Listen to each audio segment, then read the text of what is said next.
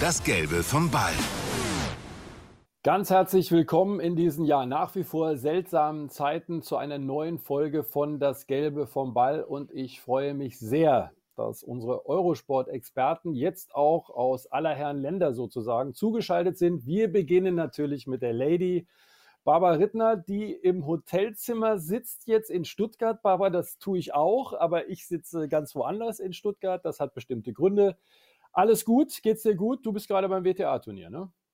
Genau, ich bin beim Porsche Tennis Grand Prix, ähm, der ja letztes Jahr nicht gespielt wurde. Mir geht's gut. Bin hier in der Bubble, in der goldenen Bubble. Also ich darf mhm. sehr nah ran, da kommen wir nachher nochmal drauf zu sprechen.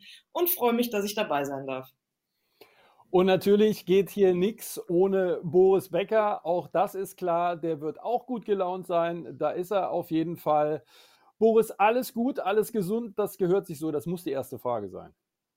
Ja, ja, äh, alles soweit okay. Ich bin nicht in Stuttgart oder äh, in Deutschland. Ich bin noch in Dubai, äh, weil zu Hause alles noch irgendwie zu ist und äh, versuche hier die Zeit vernünftig rumzubekommen. Aber ich freue mich, euch wieder zu sehen und dass wir endlich wieder über die schönste Nebensache der Welt sprechen können, nämlich Tennis.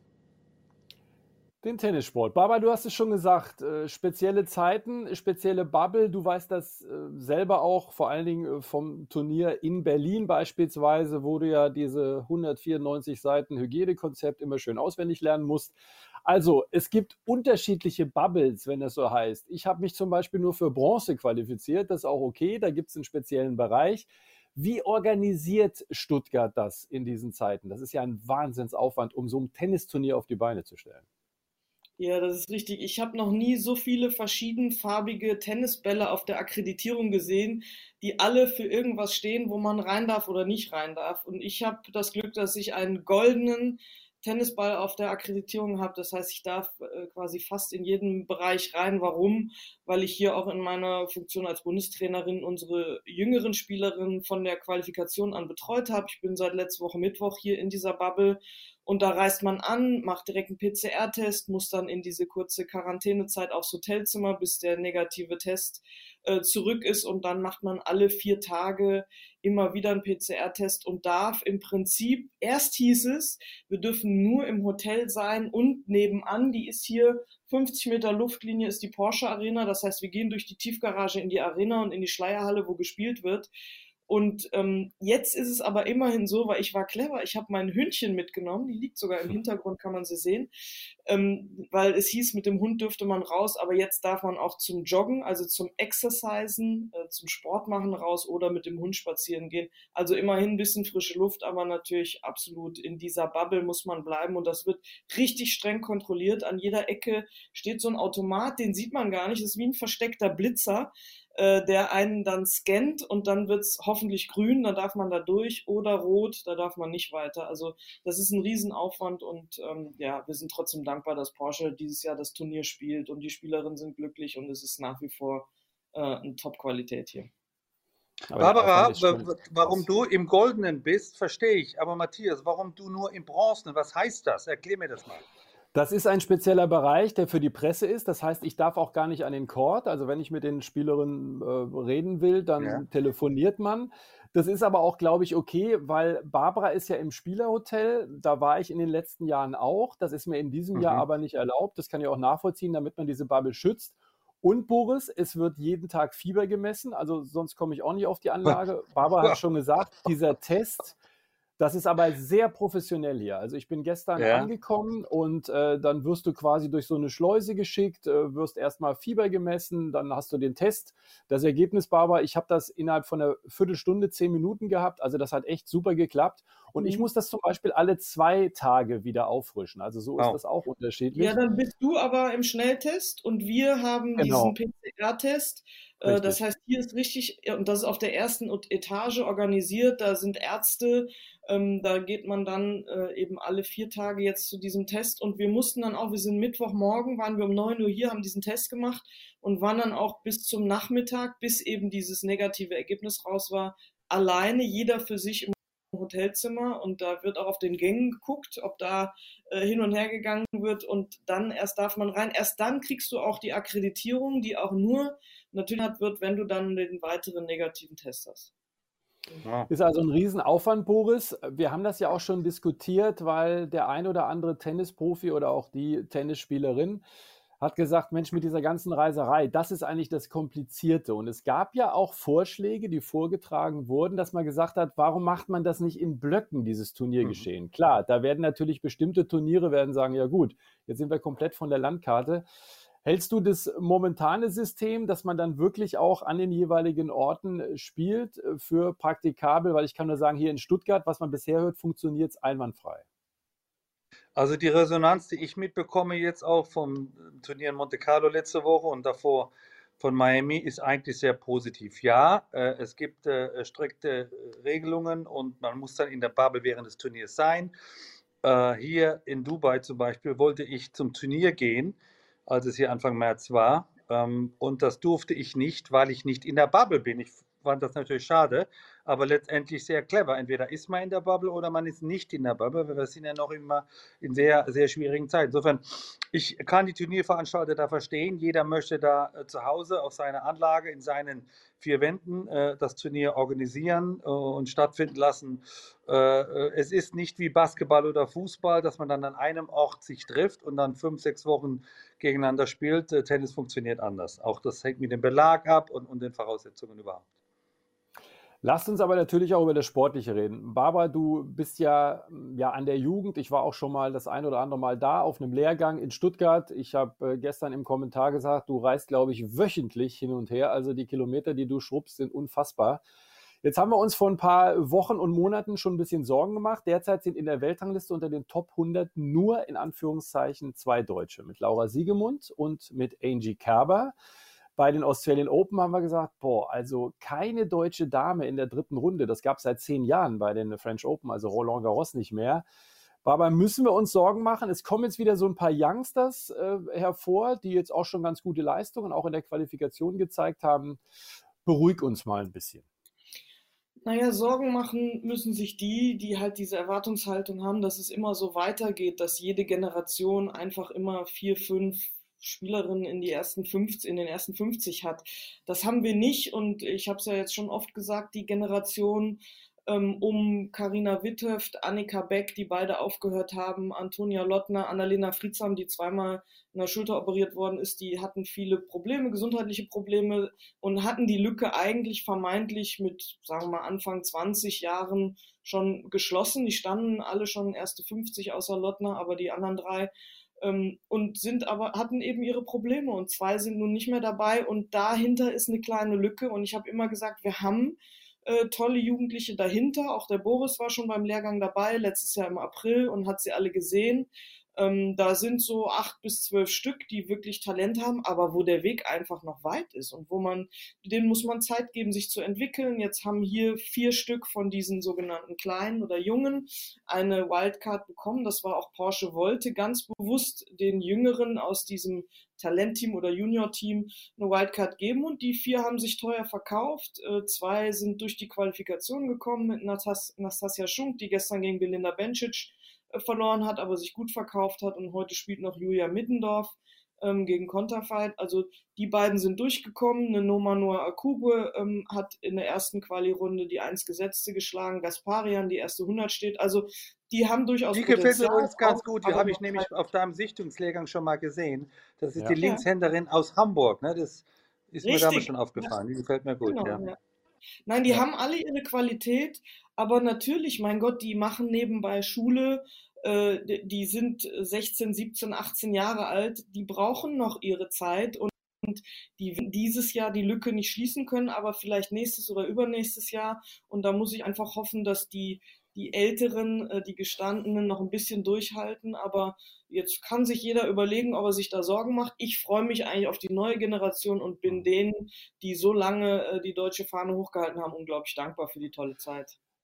Und Boris, man muss ja eins sagen, diese Wellentäler sind ja normal, wenn du äh, denkst an die große schwedische Tennisnation. Ne? Also die Zeiten noch wie Lander und, und, und, die sind damals da in einem kleinen Bus durch die Lande gefahren und haben da alles, äh, ja, fast mitdominiert im Welttennis. Ja. Es ist eigentlich normal, dass Nationen durch solche Täler gehen, oder?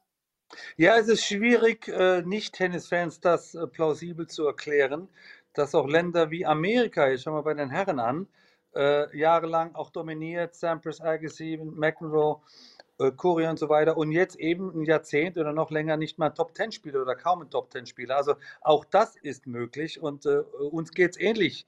Warum das äh, äh, so ist, ist schwer zu erklären. Äh, oft bedarf es dann ähm, einem jungen Spieler, der den Durchbruch schafft und plötzlich weit kommt in einem Grand Slam und äh, seine Kolleginnen oder Kollegen äh, meinen, ja, ich habe ihn doch gestern noch beim Training geschlagen, also vielleicht, bin ich doch besser, als ich meine. Also es bedarf immer äh, ein Spieler, der den Durchbruch schafft und er hat dann im Schlepptau viele andere Kolleginnen und Kollegen, die dann auch mehr an sich glauben. Aber äh, jetzt einen genauen, triftigen Grund äh, gibt es, glaube ich, nicht. Und man orientiert sich ja nicht nur, glaube ich, aus dem eigenen Land, sondern auch generell an Weltstars. Jetzt haben wir im Damentennis Barbara die Nummer eins, Ashley Barty. Man hat immer das Gefühl, also wenn man mit ihr redet, ich durfte sie auch mal länger interviewen, vor Corona noch in Indian Wells, das ist ein unglaublich aufgeschlossener Typ. Aber man hat das Gefühl, es wird nicht so viel über sie geredet, obwohl sie die Nummer eins ist. Ich sag mal, das Aushängeschild im Damentennis. Was glaubst du, woran liegt das? Woher kommt das?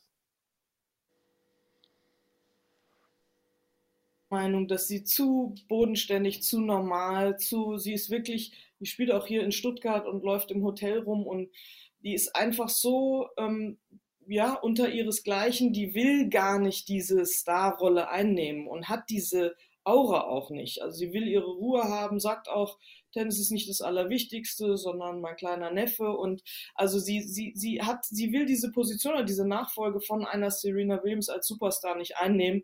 Diese Rolle hat ganz klar eine andere und das ist Naomi Osaka. Die ist im Moment der Superstar in aller Munde.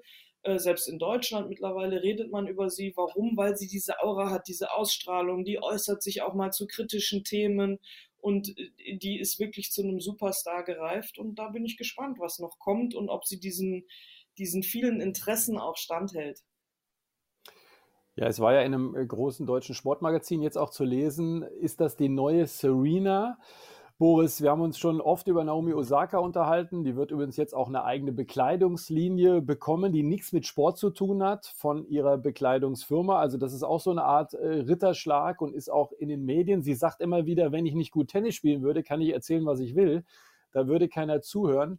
Warum bist auch du der Meinung, dass sie durchaus auf Dauer gesehen vielleicht mal diese Rolle nicht nur sportlich ausfüllen könnte, diese großen Fußstapfen von Serena?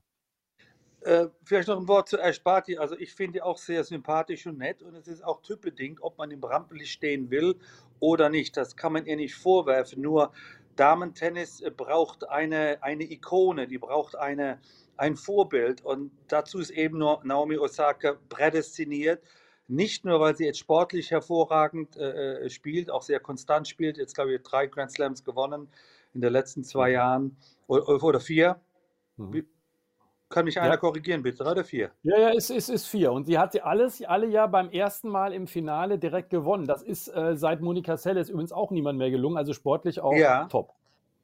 Aber sie hat natürlich auch ähm, eine Aura, wie sie aussieht. Sie, meine, wir reden vom weißen Sport, sie ist alles nur nicht weiß. Ich finde das ja nun sehr positiv, wer mich etwas länger kennt.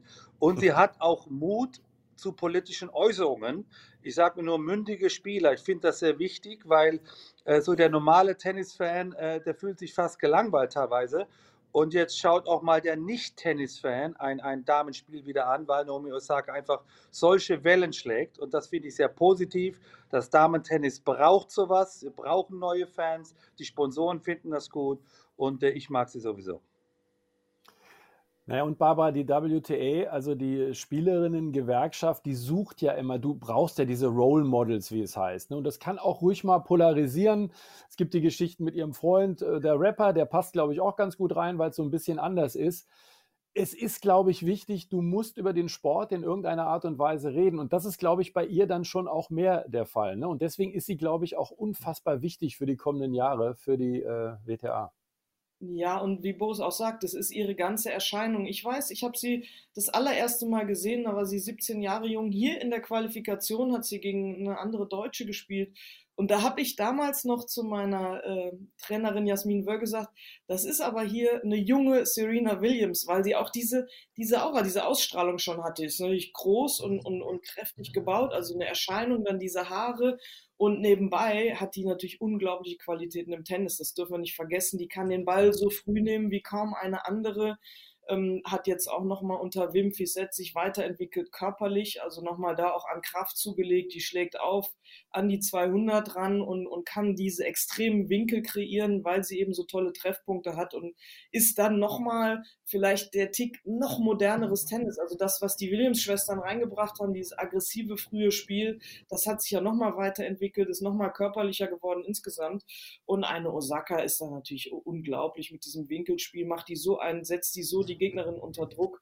Also da bist du vom ersten, egal ob mit dem ersten Aufschlag oder mit Return vom ersten Schlag an, bist du, stehst du unter Druck und das ist die Zukunft des Tennis, wie da in der absoluten Weltklasse gespielt wird. Ich habe neulich mal mit einem WTA-Offiziellen gesprochen, der hat gesagt, äh, das Wichtigste ist, die muss jetzt jahrelang gesund bleiben, weil da baut schon auch die WTA viel drauf auf.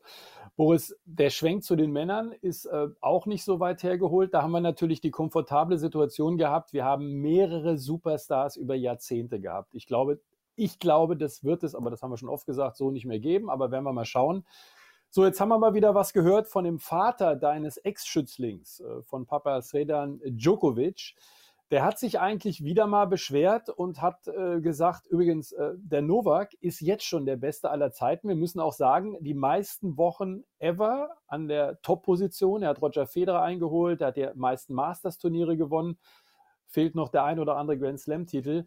Aber irgendwie, ja, ich weiß nicht, wie man das nennen soll. Djokovic, der Unverstandene. Du hast ihn drei Jahre erlebt. Es ist schon so, er spürt ja ein Nadal, ein Federer, in der allgemein globalen Publikumsgunst vielleicht doch noch deutlich über ihm. Ob es verdient ist oder nicht, das vermag ich nicht zu beurteilen. Aber ist ein Typ, wo man merkt, in der Familie, man leidet schon immer noch so ein bisschen darunter, weil anders verstehe ich diese Aussagen von ähm, Papa nicht. Also grundsätzlich ist äh, der Vater eines Sohnes immer dazu berechtigt, seinen Sohn zu verteidigen. Jetzt in dem Fall äh, weiß ich, dass es Novak nicht immer richtig äh, über die mhm. Aussagen von seinem Vater Sedan. So, ähm, ich glaube, die Welt ist gespalten zwischen, oder Federer und Nadal-Fans äh, haben die Tennisszene dominiert. Und dann kommt ein Serbe, äh, so nach dem Motto Wedding Crasher oder so ein Partypooper, und plötzlich mhm. schlägt er äh, mal den Federer und mal den Nadal. Also die, die Tenniswelt wusste gar nicht so recht, was, soll, was sollen wir jetzt mit diesem ja, Straßenkämpfer Novak Djokovic? Und ich glaube, das ist ein bisschen das Problem. Ich glaube, alle Tennisfans haben größten Respekt vor ihm, aber lieben ihn nicht so sehr wie Nadal oder Federer. Jetzt kannst du die Fans nicht dazu zwingen, dich zu lieben, aber zumindest, dass sie dich respektieren. Und ich glaube, mittlerweile hat der Novak das akzeptiert. Klar, er fühlt sich dann manchmal missverstanden oder, oder hätte gerne einen anderen Fan mehr. Aber die Tatsachen sprechen für sich. Jetzt, glaube ich, 310 Wochen lang die Nummer 1, so lang wie keiner. Der wird auch noch das eine oder andere Grand Slam Turnier gewinnen. Momentan ist die magische Zahl 20, er hat 18.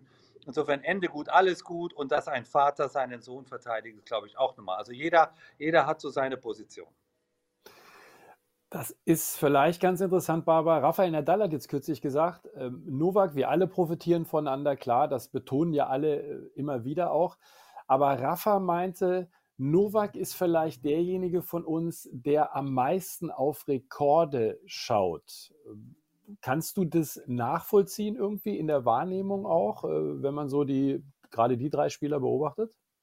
Hm, ja, in der Wahrnehmung, also für mich kommt es, was Boris gerade gesagt hat, raus, dass genau dieses, der Novak möchte geliebt werden. Und ich finde, manchmal macht er Dinge auf dem Platz, äh, auch Aktionen, ähm, die, die sind für mich nicht mehr authentisch. Also der buhlt um dieses Geliebtwerden der Fans und teilweise, und das merkt der Fan sofort, dieses Emotionale ist dann für mich nicht immer ganz echt und das schadet ihm dann eher. Oder dann rücken eher auch mal Fans wieder ab und sagen, ah, siehst du, das nehme ich ihm nicht so ganz ab. Und ich glaube, das ist so ein bisschen nicht sein Problem, sondern das was er dann auch zu spüren bekommt und, und man merkt manchmal richtig, finde ich, auf dem Platz, wie er, wie er zwar, er bleibt total fokussiert, ähm, aber richtig trotzig oder traurig ist, dass er nicht so geliebt wird wie ein Nadal oder ein Federer. Und ich glaube, für, für Novak ist dieser Rekord deswegen wichtig, also es ist nur meine Interpretation, meine persönliche, wenn er denn äh, das schaffen würde, diesen Rekord zu holen und gewinnt am Ende 21 oder 22 Grand Slams, dann ist es unumstritten, dann ist er der Beste der Welt und dann braucht er nicht mehr äh, zu überzeugen, denn Zahlen sprechen für sich, auch wenn jetzt schon die Anzahl der Wochen als Nummer eins für sich spricht. Aber ich glaube, er will damit das nochmal unterstreichen und habe wirklich so das Gefühl, die, die, man möchte, ich möchte ihm immer zurufen, hey, bleib einfach so, wie du bist und, und bleib authentisch, weil das ist das, was die Leute am meisten mögen. Vielleicht noch ein Wort zu dir, Barbara. Also ich tue mir immer so schwer zu sagen, wer ist der beste Tennisspieler der Welt. Wenn du mhm. sagst, erfolgreich bin ich bei dir, aber Lever hat jetzt nicht schlechter Tennis gespielt und McEnroe in seinen guten Tagen auch nicht. Und da waren noch zwei, drei dazwischen. Äh, es gab eine andere Zeit damals. Es gab vielleicht mehr gute Tennisspieler. Deswegen hat jeder Einzelne etwas weniger Grand Slams. Du kannst ja die heutige Zeit auch kritisieren. Du kannst sagen, es gibt nur drei absolute Weltklasse-Spieler und der Rest ist doch eine Klasse oder zwei schlechter. Das gab es mhm. in den 70er, 80er, 90er nicht. Insofern, deswegen mit dem, der Beste tue ich mir schwer, der erfolgreichste auf jeden Fall, Zahlen lügen nicht. Da ist momentan äh, äh, ja, Federer Nadal Gleichstand mit 20 Majors. Äh, äh, Novak hat 18. Was die Wochen angeht, in meiner Zeit gab es den erfolgreichsten Spieler, was die Wochen angeht, Ivan Lendl. Der wurde auch nicht geliebt. Der wurde respektiert, aber auch nicht geliebt. Insofern gibt es da Parallelen. Äh, wunderbar die Vergleiche immer. Wer ist der Beste aller Zeiten? Äh, lange Jahre hat äh, Roger Feder gesagt, das bin ich nicht, das ist Rod Laver. Das spricht auch für Roger. Rafa hat das Wort noch nie in den Mund genommen, wobei ich Rafa als momentan als den Besten halte, äh, obwohl er jetzt die Woche nicht äh, hat, die, die, die Djokovic hat. Aber am Ende wird abgerechnet. In zwei, drei Jahren, wenn, wenn die drei wahrscheinlich nicht mehr Tennis spielen werden, dann werden wir schwarz auf weiß sehen, wer der erfolgreichste war. Deswegen lassen wir zum Schluss nochmal den Papa reden von Djokovic. Der hat nämlich gesagt, der Joker spielt noch anderthalb bis drei Jahre und dann hat er eh alle Rekorde eingesackt. Also insofern für genau. ihn ist das ganz klar. Aber Boris, du hast gesagt, so sind wir Väter halt. Ne? Das muss äh, halt auch ja. sein. Lass uns mal beim Thema Weltrangliste bleiben. Sascha Zverev, übrigens äh, Glückwunsch zum 24. Geburtstag. Ähm, der hat neulich doch deutlich kritisiert und hat gesagt, also irgendwie, Leute, kann das nicht sein. Da spielt einer praktisch ein Jahr kein Tennis und steht in der Weltrangliste immer noch vor mir, der eigentlich ganz vernünftig zelebriert hat, auch in den Resten von 2020. Früher gab es diese Weltrangliste, da konntest du dir Bonuspunkte einhandeln, wenn du einen Guten geschlagen hast. Das war auch nicht okay, weil die Guten dann manchmal auch keine Lust hatten. Äh, Boris, glaubst du, dass es mal vielleicht wieder Zeit ist, dieses Thema Weltrangliste, die, das müssen wir auch sagen, jetzt speziell war? Es wurde eingefroren wegen Corona, also das war ein sehr kompliziertes Geflecht. Aber glaubst du, es wäre mal wieder Zeit, nachzudenken über so eine Art Reform? Kannst du das nachvollziehen, was Sascha gesagt hat? Also kurze Antwort ja, längere Antwort.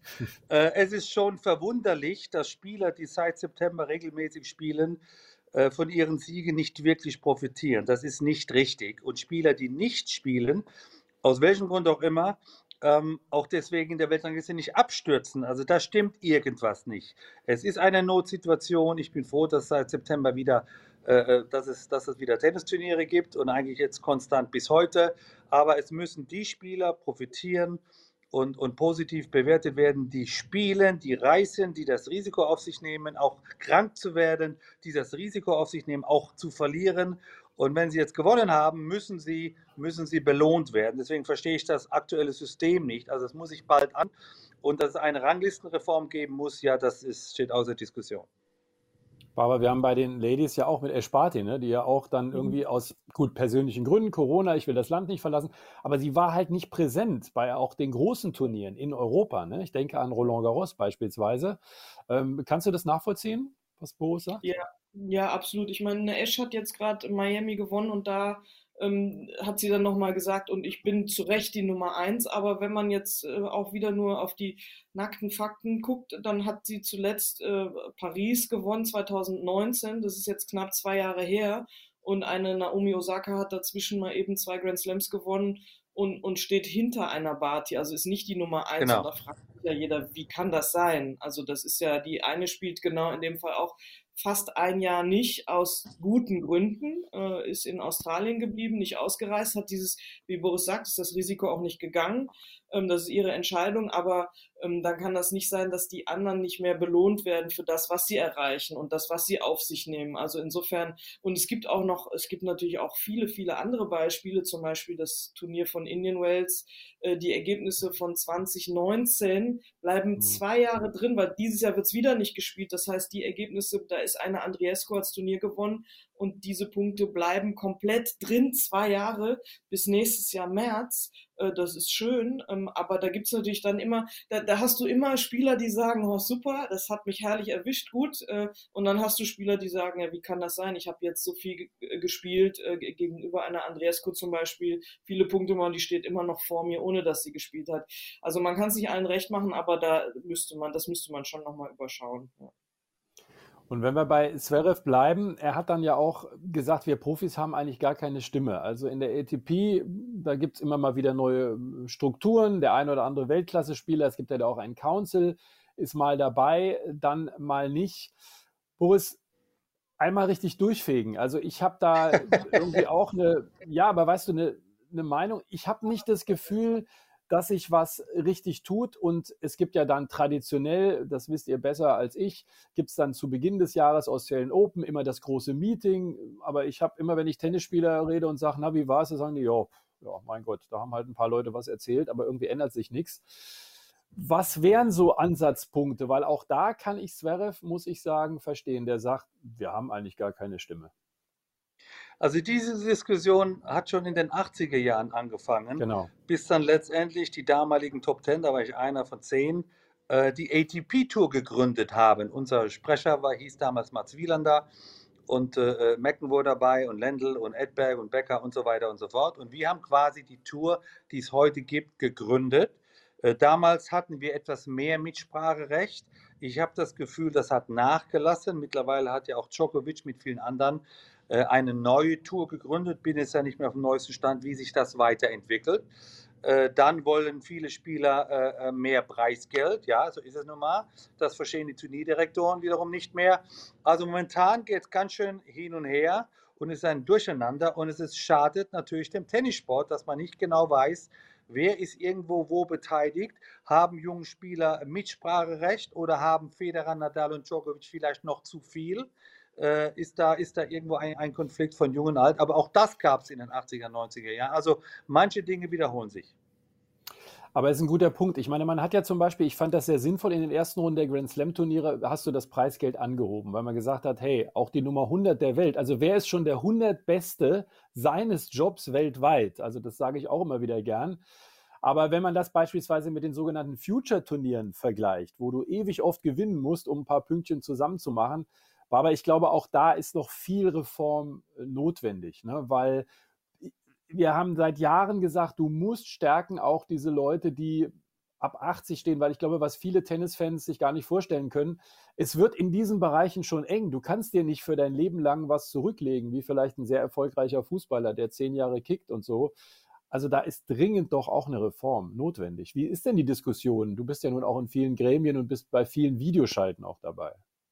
Hm, ja, also erstmal ist es immer wieder auch eine äh, Diskussion um Ranglistenpunkte. Da hat man jetzt Gott sei Dank die Punkte der kleineren Turniere ein bisschen angeglichen. Also da gibt es jetzt für diese sogenannten 15er und 25.000er mehr Punkte im Verhältnis. Das ist das eine.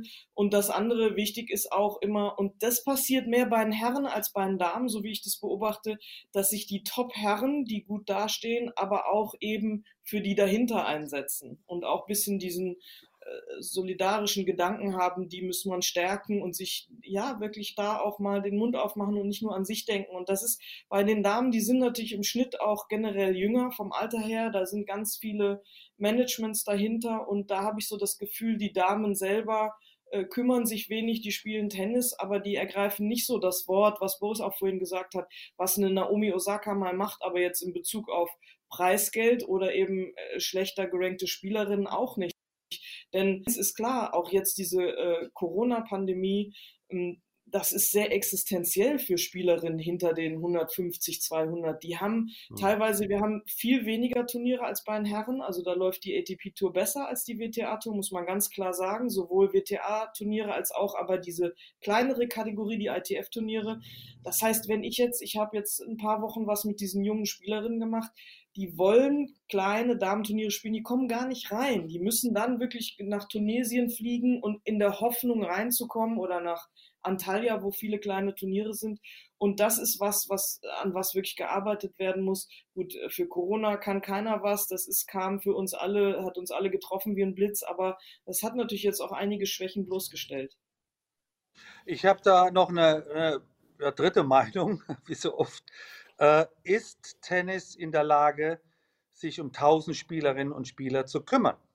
Ist vielleicht da der Ansatz? Nein, äh, äh, Tennis kann ich 1000 Spielerinnen und Spieler füttern. Wie viel sind es? 500? Sind es 150? Und wir, wir brechen uns Arme und Beine, um äh, zu versuchen, für alle Spielerinnen und Spieler Turniere zu organisieren, wo dann eh der Zuschauer gar nicht hinguckt. Jetzt nichts gegen Tunesien, aber da guckt dann wahrscheinlich äh, deutlich weniger Zuschauer als in Roland Garros. Äh, äh, vergleichbar mit der Formel 1 äh, es gibt 18 Rennen und es gibt nicht 100 Rennen. Dann gibt es die Formel 2 und die Formel 3 und die besten Fahrer äh, äh, qualifizieren sich dann normalerweise. Also es ist schwierig, äh, im Tennissport es allen recht zu machen. Ich bin der Meinung, 1000 Spieler wären zu viel. 500 wäre für mich auch schon eigentlich zu viel, weil selbst die Nummer 120 muss gucken, dass was übrig bleibt. Es ist ja nicht so, dass die die Preisgelder immer dann äh, äh, in der ersten Runde. Man sagt immer schön, die verdienen in der ersten Runde Grand Slam sind 30, 40.000 Dollar. Ja, das ist vor Steuern und vor Kosten. Ne? Und das mhm. kann sie dann viermal machen, da bleibt aber höchstens die Hälfte übrig. Ja, davon kannst du nicht groß leben. Ne? Insofern, man muss da mal ehrlich sein zu sagen, ist Tennis groß genug, reich genug, sich um 1000 Spielerinnen zu kümmern? Da werden wir dann, glaube ich, mal einen extra Podcast machen, weil das ist ein mega spannendes Thema. Lasst uns vielleicht noch mal zu dem einen oder anderen Spieler kommen. Wir haben gerade Sascha Zverev erwähnt. Boris, wo steht er momentan? Ja, er geht so ein bisschen äh, hoch und runter, wie wir es von ihm gewohnt sind. Äh, er hat das ja äh, gut angefangen in Australien. Das Match im Viertelfinale gegen Novak, das war gut. Hat in Rotterdam wie immer erste Runde verloren oder was die zweite, egal, früh geht nach Mexiko und spielt ein bärenstarkes Turnier und gewinnt es. Und verliert dann wieder erste Runde Miami. Also ein bisschen die, die Konstanz fehlt jetzt auf Sand, sind alle, ist alle Anfang schwer. War, war äh, in der zweiten Runde Schluss in Monte Carlo. Äh, er spielt jetzt einige Turniere in Folge, auch München und, und Madrid und Rom und wie sie alle heißen. Also der wird wieder in Form kommen. Aber für ihn ist sicherlich die, die Hauptmotivation äh, Paris oder wann gewinnt er das erste Grand Slam. Ich glaube, das ist dies Jahr noch möglich. Das macht uns auf jeden Fall Hoffnung, Barbara. Ne? Du nickst genauso äh, mhm. wie ich. Und wenn wir schon bei Paris sind, ja, also wenn man kein Geld gewinnen will, dann setzt man auf Rafael Nadal. Jetzt hat er ausnahmsweise mal eigentlich eine Riesenfrechheit in Monte Carlo verloren. Und jetzt macht man sich, äh, das haben wir zumindest im Flurfunk gehört, also man macht sich schon so ein bisschen innerbetrieblich Gedanken. Onkel Toni, der hat auch mal wieder seinen Senf dazugegeben, ähm, der interessanterweise jetzt ja wieder als äh, Trainer auch auf der Tour auftaucht. Barbara Raphael Nadal, warum, sag doch noch mal kurz, ist es noch was anderes, Monte Carlo oder ein normales Turnier, Barcelona, das er auch das ein oder andere gewonnen hat, wie viele andere, und Roland Garros, Best of Five. Warum ist da der Berg noch mal einen Ticken größer? Naja, also wenn ich als Zuschauerin und ich habe mir viel Nadal-Matches angeguckt, zusammengefasst ist dann der erste Satz meistens eine Stunde 20, äh, entweder eng gewonnen oder verloren und die nächsten entweder zwei Sätze, wenn er den ersten gewonnen hatte, dann ist das so 7-6, 6-3, 6-1 oder es ist 6-7, 6-4, 6-3, 6-2. Also es ist ein Nadal über diese Distanz, auf Sand zu schlagen, ist nochmal eine ganz andere Nummer. Und ich erinnere mich vor zwei Jahren, wenn ich mich recht erinnere, hat er auch mal so eine kleine Mini-Krise gehabt in den Turnieren davor und hat sie mal nicht alle gewonnen. Und dann war er doch in Paris wieder oben auf. Also der ist schon eine ganz besondere Nummer, selbst bei diesen, unter diesen Umständen äh, letztes Jahr im Oktober, wo es wirklich nass und kalt war und er selber gesagt hat, das ist hier nicht mein Ding aber ähm, also ich meine, wenn man ein Turnier so oft gewinnt, das spricht für sich und er ist und bleibt der absolute Sandplatzkönig. Ja, und vielleicht ein Wort von mir. Ja. ja. ja. Nein, also nochmal, äh, gegen Nadal in Paris zu wetten, dann bist du ein Idiot. Also das, das äh, würde ich keinem raten. Der hat das 13 Mal gewonnen. Der ist für mich auch der Top-Favorit für die, die Nummer 14. Aber auch Nadal wird langsam etwas älter und die Konkurrenz schläft nicht. Jetzt hat er nicht gegen irgendeinen verloren, sondern gegen den jungen Russen Rublev, den ich für sehr stark halte und der auch noch besser wird. Und, und auch ein anderer junger äh, Griechen, der Tsitsipas, hat Monte Carlo gewonnen. Das heißt für mich, auch die jungen Spieler werden stärker, haben mehr Glauben, auch dann gegen die ganz Großen äh, äh, äh, zu bestehen und auch dann die ganz großen Turniere zu gewinnen. Also die Luft wird dünner, auch für Rafael Nadal. Aber ich glaube, dieses Jahr ist er der absolute Top-Favorit für Roland Garros. Tsitsipas, Boris, gutes Thema. Äh, mir kam er in Monte Carlo so vor, als sei er immer mehr erwachsen geworden irgendwo. Also er hatte auch eine Selbstverständlichkeit.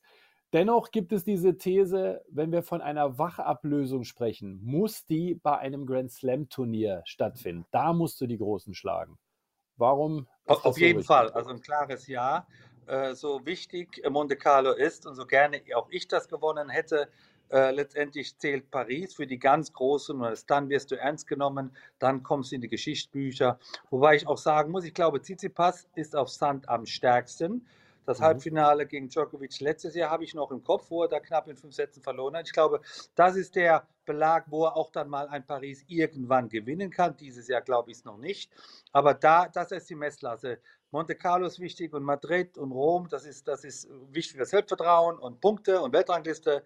Aber um wirklich ernst genommen zu werden, musst du ein Grand Slam Turnier gewinnen. Und wir haben uns äh, vorhin unterhalten zu Beginn über Sorgen machen. In Österreich macht man sich ein bisschen Sorgen, Barbara. Dominik Thiem, von dem hört man momentan gar nichts. Er war neulich nicht in der Lage, quasi schon zu spielen. Er ist wohl auch, das hören wir, mental so ein bisschen belastet. Das hängt vielleicht auch zusammen äh, mit der alten Geschichte mit Günter Bresnik, der interessanterweise jetzt seinen Kumpel Dennis Nowak betreut ja, wo steht Dominik Thiem? Also da war ja für viele klar, das ist ja dann der Kronprinz auf Sand. Wenn Nadal mal schwächelt, ist er da. Wie beobachtest du das so aus der Szene? Ja, ich bin natürlich weit weg, ähm, habe Dominik Thiem äh, zuletzt intensiv natürlich gesehen, wie wir alle bei den US Open und habe einfach das Gefühl, dass dieser Sieg bei den US Open ihn äh, natürlich erstmal so erleichtert hat. Ich habe jetzt meinen Grand Slam-Titel, aber ich hatte erwartet, dass ihn das noch mehr naja, noch mehr Energie und Motivation gibt. Und anscheinend ist ja das Gegenteil der Fall. Also er hat selber, ich habe ein Interview mit ihm gelesen, wo er selber sagt, der Druck ist jetzt auf der einen Seite weniger, weil ich habe einen Grand Slam, Grand Slam Titel geholt, das kann mir keiner mehr nehmen. Auf der anderen Seite ist er aber größer, weil der Anspruch auch noch höher ist. Der Anspruch ist nämlich jetzt ähm, weitere Grand Slams zu gewinnen. Und er war in Paris zweimal im Finale, hat jetzt bisher gar nicht auf Sand gespielt, was für ihn ungewöhnlich ist. Und der scheint da schon gerade mental ein bisschen ausgelaucht zu sein und, und nimmt sich eine Auszeit, versucht wieder äh, Energie zu sammeln. Aber ähm, was da wirklich hinten dran los ist, dafür bin ich zu weit weg. Boris, weißt du da mehr? Ja, Matthias, ich meine, du bist doch also fast so so umtriebig in Österreich wie in Deutschland. Erklär uns doch mal die Leidensgeschichte zwischen Günter Bresnik und Dominik Thiem. Wo ist das Problem? Naja gut, was heißt das Problem? Es ist halt so, dass auch der Papa von Domi jetzt gesagt hat, das ist ein Affront von, äh, von Günter Bresnik, dass er jetzt Dennis Nowak äh, irgendwie dann auch wieder unter seine Fittiche nimmt. Dennis Nowak sagt, ich habe mich mit Domi Team darüber ausgesprochen, das sind ja beste Kumpels nach wie vor, da bleibt gar nichts. Aber es sind natürlich alles Randerscheinungen und Begleiterscheinungen sehr interessanter Punkt aber fand ich, Barbara, von dir, dass du gesagt hast, du gewinnst ein Grand Slam Turnier. Dann sagst du erstmal, boah, ja. Boris, was wir immer wieder gesagt haben, was die Großen auszeichnet, die richtig Großen, die entwickeln einen Hunger auf mehr. Also nimmst Fußball, Bayern München, die Top-Profis, du kannst das in jeder Sportart nehmen. Tiger Woods, keine Ahnung, hast du nicht gesehen. Es gibt zwei Varianten. Entweder du atmest innerlich durch und sagst, so, jetzt habe ich es erstmal geschafft, oder du sagst, Moment, einer ist nicht genug. Ist das vielleicht dann auch, was am Ende die Spreu vom Weizen trennt? Also ich habe das Wort Druck noch nie aus dem Mund von Federer, Nadal oder Djokovic gehört. Weil die hätten ja schlaflose Nächte, die gewinnen ja jede Woche. Also ist ja der Druck permanent da. Insofern ist das ein falscher Ansatz. Und wenn Dominik Thiem von Druck spricht, dann muss er vielleicht mal einen normalen Beruf ergreifen für seine paar tausend Monat im Steuer. Aber was das ist, das ist Druck. Wenn Menschen ums Überleben kämpfen, wenn Menschen eine Familie füttern müssen, das ist Druck. Deswegen finde ich das eine falsche Aussage und ich bin bei dir, Barbara. Wenn du ein Grand Slam gewonnen hast, dein erstes, so lange darauf gewartet, dann hast du Blut geleckt, dann bist du geil auf das nächste, weil du hast in der Tat dir nichts mehr zu beweisen. Doch, nämlich das nächste Spiel musst du gewinnen. Insofern finde ich diese Aussage unglück und der letzte Turniersieg von Dominik Thiem war nämlich auch die US Open. Insofern äh, mhm. ist da das Umfeld gefragt und ihm klarzumachen, Junge, du bist einer der Top-Favoriten dieses Jahr für Paris. Äh, äh, ich weiß natürlich, wo das Problem ist mit Günter Pressing. Es geht ums liebe Geld. Aber äh, äh du, du, verdienst mehr Geld, wenn du mehr gewinnst. Also es ist eine einfache Lösung.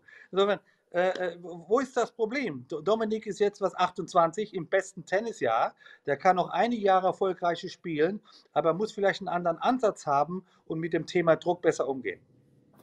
Ja, und im besten Tennisalter ist jetzt ja auch äh, Roger Federer so langsam. Ne? Der spielt wieder. Jetzt durch diese Verlegung der Turniere kommen wir vielleicht später gleich auch nochmal kurz zurück. Die Zeit rennt davon, ihr Lieben. Aber Roger Federer, Genf und äh, Roland Garros. Ich sage jetzt mal ganz provokativ, Barbara, das ist die Vorbereitungsphase für Wimbledon. Gehst du damit? Ich hätte gesagt, das ist die Vorbereitung für Stuttgart-Weißenhof. Durch die Verlegung von Paris eine Woche nach hinten leidet ja äh, Stuttgart als, Rasen, als erstes Rasenturnier. Die sagen, und ich könnte mir vorstellen, warum, wir bleiben mal in der zweiten Woche Paris, ja. weil es gibt vielleicht doch den einen oder anderen Kandidaten, der, wenn er in Paris früh verlieren sollte, schon früh auf Rasen geht. Und ähm, ja, ich könnte mir vorstellen, dass da so ein bisschen auch der Name Roger Federer im Hinterkopf der Veranstalter ist.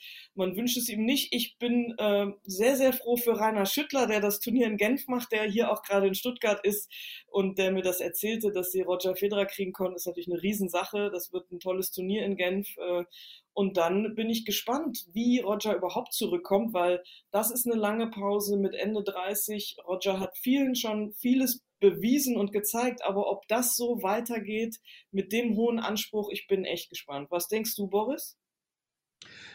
Ja, ich habe ihn, äh, ich habe die zwei Spiele in Doha gesehen. Also so das Sportliche ist da, äh, Ballgefühl nach wie vor.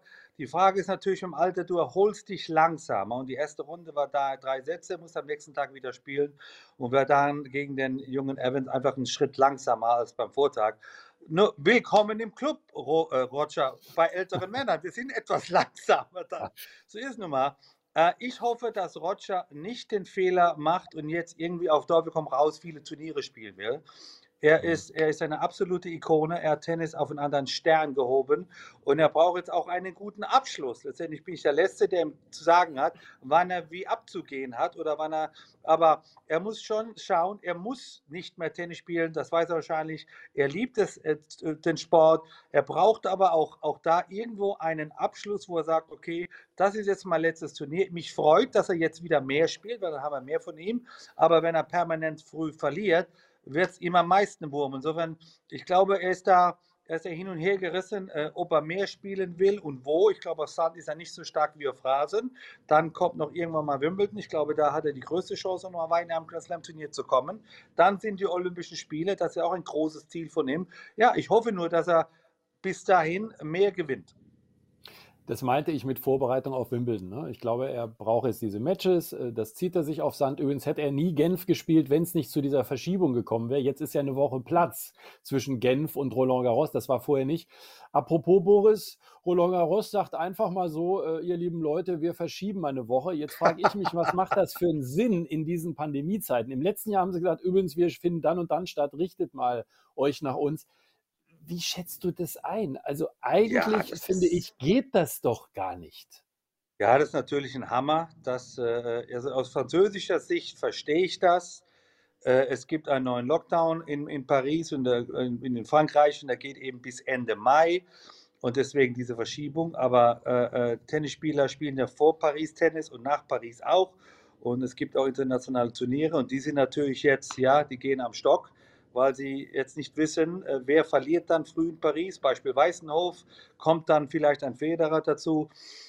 Sind wir wieder beim ersten Punkt. Äh, wie ist denn Tennis organisiert? Wer macht die Regeln? Gibt es da ein Miteinander oder schaut da nur jeder auf sich? Ich glaube, das zweite ist der Fall. ich kann die Franzosen verstehen, aber zum, zum Unding für den, für den Rest des Turnierkalenders, weil die haben schon ganz schön hin und her geschoben. Die Spieler machen es mit, weil sie natürlich bei Spielen, äh, Paris spielen wollen oder auch müssen und auch dürfen. Ist ja ein tolles Turnier, aber ganz optimal ist das nicht. Also mein Nachname ist jetzt nicht Lauterbach, ähm, aber Barbara, eine Woche in diesen Zeiten, erhofft man sich da ernsthaft, dass die Zahlen dann rapide nach unten gehen, weil es geht ja auch um Zuschauer während des Turniers von Roland Garros. Wie kam das auch bei dir so in der Szene an? Wie redet man darüber? Also ich bin ja wirklich unmittelbar betroffen, denn ich bin Turnierdirektorin der bei der ja. Bad 1 Open, die eigentlich in der mittleren Woche von den drei Wochen zwischen Paris und Wimbledon äh, liegen. Ähm, so, jetzt sind wir unmittelbar nach Paris als 500er Turnier. Ähm, wir erwarten viele Top Ten Spielerinnen. Jetzt kann man sich überlegen, geht eine, die im Finale von Paris am Samstag ist, dann zu 100 Prozent zu den Bad 1 Open nach Berlin auf Rasen. Die müssen ja einen Belag wechseln, äh, um dann bei uns zu spielen. Das ist so ein bisschen die Frage. Wir hatten die sicherste Woche im Kalender, die man haben kann, haben wir jetzt nicht mehr. Und es ist, und es ist, also ich hoffe nur, wir haben einen Antrag gestellt bei der WTA auf ein 28er Hauptfeld mit dem, aus dem einfachen Grund, dass diese vier Top-Spielerinnen schon eine Runde weiter sind und donnerstags beginnen könnten. Das war das Erste, was ich zu, ähm, als Veranstalter zu Emotion gesagt habe. Danach müssen wir fragen. Wir haben noch keine Antwort. Aber ich finde es einfach ein Unding, dass Paris, genau wie du sagst, für eine Woche, was bringt diese eine Woche an Zuschauern mehr in, in Frankreich, in Paris? Und Sertogenbosch, das erste Rasenturnier, hat schon zurückgezogen, weil sie nicht in der zweiten Woche von Paris spielen wollen. Stuttgart bei den Herren, ich ziehe den Hut, die gambeln und sagen, wir spielen, das kann gut gehen, das kann, muss aber auch nicht gut gehen.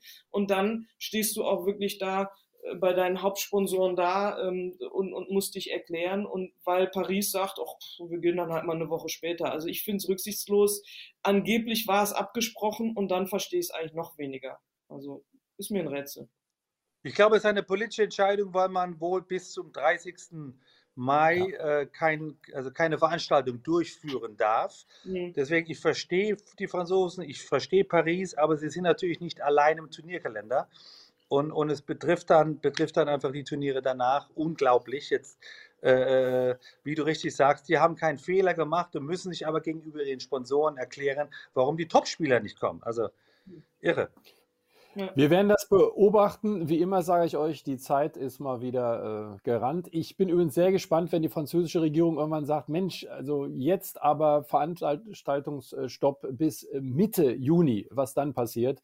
Wir werden das beobachten. Wir freuen uns alle auf die French Open, auf das Turnier von Roland Garros. Ich sage euch beiden, bleibt gesund.